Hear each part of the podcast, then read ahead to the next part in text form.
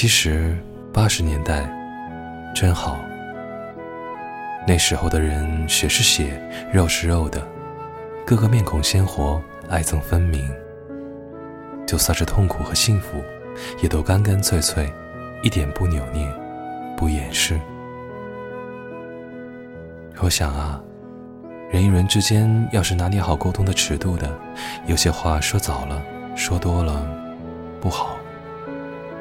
该说的、想说的晚一点正好，给激情和冲动一点发酵的时间，让新皮鞋在磨损中更合脚一些。